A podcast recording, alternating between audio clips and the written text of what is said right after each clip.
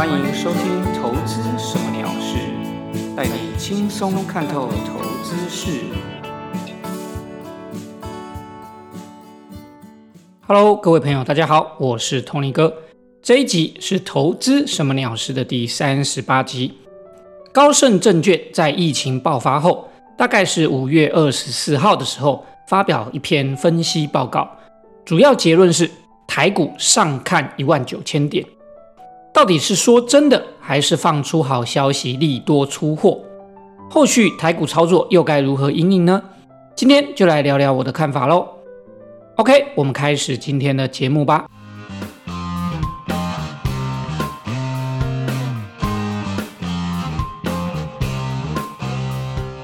台股五月份可说是上冲下洗到极致的一个月，留下了高达一千九百零八点的长下影线。除此之外，也创下了很多纪录，包括创下日成交量的历史最大量，也创下了历史最大的上涨以及下跌的点数，表示五月份真的可以说是史上波动最剧烈的一个月。那么，经过这一个月的上冲下洗、剧烈震荡以后，台股最后还是又回到了一万七千点附近，也大概是五月初波动开始的位置。换句话说，好像五月整个月的波动都白搞了一招，一切都回到原点。不过，指数回到原点，投资朋友们的资产可不一定回到原点哦。不论是因为疫情恐慌而出场，还是因为纪律停损而杀出，很多朋友在五月份被洗出场的不在少数。加上反弹初期又不敢追买，因此五月份的这一波震荡。很多散户应该都讨不到便宜，不过也还是有听说有些高手抱牢股票，或是勇敢进场抢反弹而赚到一波。只能说几家欢乐几家愁，这就是股票市场的现实喽。在历经了可说是史上最大震荡波动的五月份之后，未来台股会如何发展呢？外资券商高盛证券在五月二十四号发表一篇研究报告，非常看好台股未来上涨的空间，认为指数上看一万九千点。我们今天就来探讨一下这篇报告的内容重点，看看到底有没有这样的可能。高盛在这篇报告里面主要有五个看好台股的原因，我一一来分享给大家知道。第一个原因是。台股基本面强劲，以去年一整年台湾的经济成长率是三点一一 percent 来看，今年第一季经济成长率就高达八点一六 percent，可说是非常惊人的数字。加上今年第一季上市贵公司的净利高达九千八百六十八亿元，创下了历史单季的新高，更加说明了。台湾目前整体经济的局势以及基本面都非常的良好。除此之外，这一份高盛的报告也指出，台股企业的营收有七十二 percent 来自海外，内需虽然可能受到疫情冲击，但是大多数的企业基地都在境外，不会有太大的影响。更不用说再来政府有所谓的疫情的纾困计划，可以缓解。因为疫情造成的企业冲击，这就是高盛看好台股的第一个原因。台股的基本面非常的良好。那么第二个原因是企业财报亮眼。高盛的报告指出，今年到明年的企业盈余成长率预计可达到二十三 percent。无论从半导体、IC 设计，一直到面板、记忆体等电子科技族群。另外还包括航运、钢铁、纺织等传统产业，在各类型的产业里面，许多公司的财报数字都非常的亮眼，也预期未来营收获利会持续的畅旺，甚至推升股价的上涨。这个就是第二个原因，企业财报的亮眼。第三个原因是台股评价便宜。高盛指出，若不计入权重最大的台积电。台股整体的本益比只有十二到十三倍，对照其他大型指数，像是美国道琼或者是美国的 Nasdaq 指数，大概都是二十倍左右。台股不论是本益比或是股价净值比，都相对的便宜，看起来是很吸引人的。再来第四个原因是外资持股偏低，去年外资卖超台股五千三百九十六亿元，今年外资到五月十五号为止卖超了台股将近一百二十亿美元。高盛指出。外资未来绝对有回补台股筹码的空间以及本钱，这个事实也可以从五月十七号疫情爆发后的第一个交易日可以看出来。当天因为周末疫情爆发的恐慌心态，造成台股开低走低大跌，但是外资在那一天却是大买的哦，隔天甚至马上就拉出长虹反弹，创下史上最大的涨点。因此，高盛的这个理由，外资持股偏低，看起来也是蛮正确的。第五个，高盛看好的原因是企业投入新商机，这些新商机包括绿色经济，包括三 D 感测，包括电动车，以及人工智慧，以及机器人等等，这些未来新兴产业或是创新的科技，都可能为公司带来新的发展，并且。持续为股价推升带来一个新的动能。大家要知道，股价代表的是投资人对企业未来的评价。如果未来发展看好，甚至有新的商机，怀有未来前景的美梦，那么股价相对就有飙涨的可能。好，以上就是高盛看好台股的五大理由，分享给大家做参考。至于你认不认同，在于自己的判断喽。我自己的看法是，这些报告当然可以参考，但是如何做投资决策，绝对不是单一分析报告就决定的。事实上，在同时间，美林证券也发表了一个台股的分析报告。那么，美林证券发表的报告是下看一万四千点的，也就是说是看坏台股的。这个很有趣啊，两家外资的看法完全背道而驰。一个看多，一个看空，实在是非常的好玩。我个人认为，高盛证券的这份报告说的东西当然都没有问题。目前台湾的基本面，也就是经济状况或是公司获利，的确都处在非常好的状态。不过大家要思考一点：基本面好，就确保股价会持续攀升吗？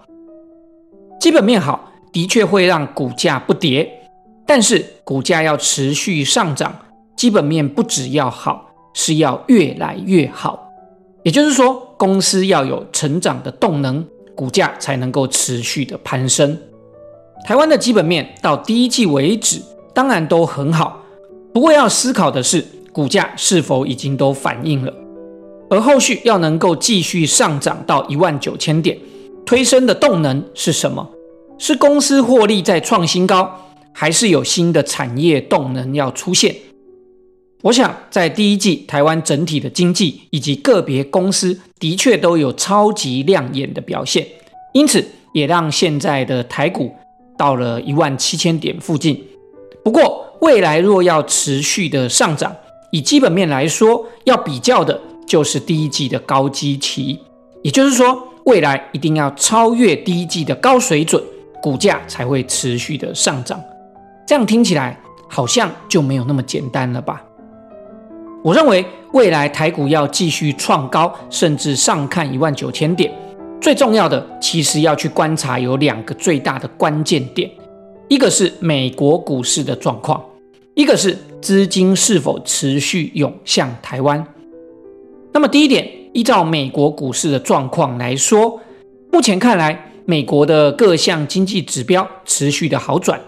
景气也持续复苏回温中，加上拜登政府提出的基础建设计划，照理说美国基本面是非常看好的，所以大家可以去注意美股未来的走势。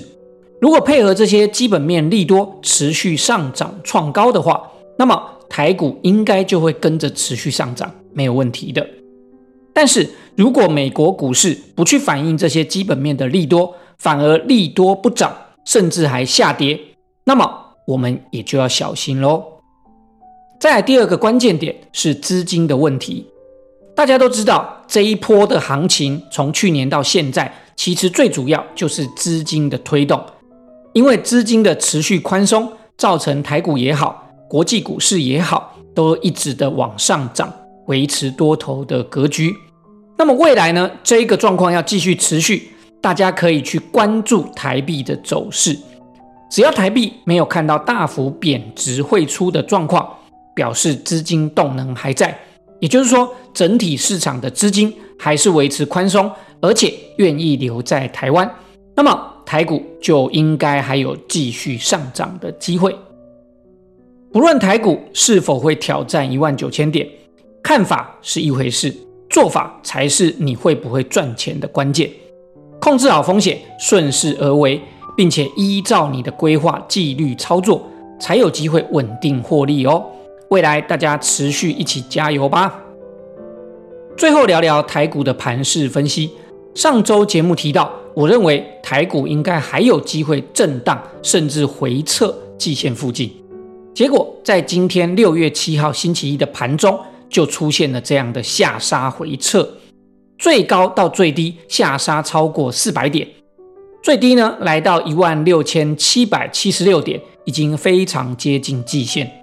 随即马上展开反弹，最后整个大盘加权指数是收在一万七千零八十四点，以小跌作收。不过也留下了三百零八点的很长的下影线，震荡是非常的剧烈。今天盘中的下杀主要从航运、钢铁类股开始先发动，后来整个影响到了所有的不同的类股，包括了电子股。收盘的时候。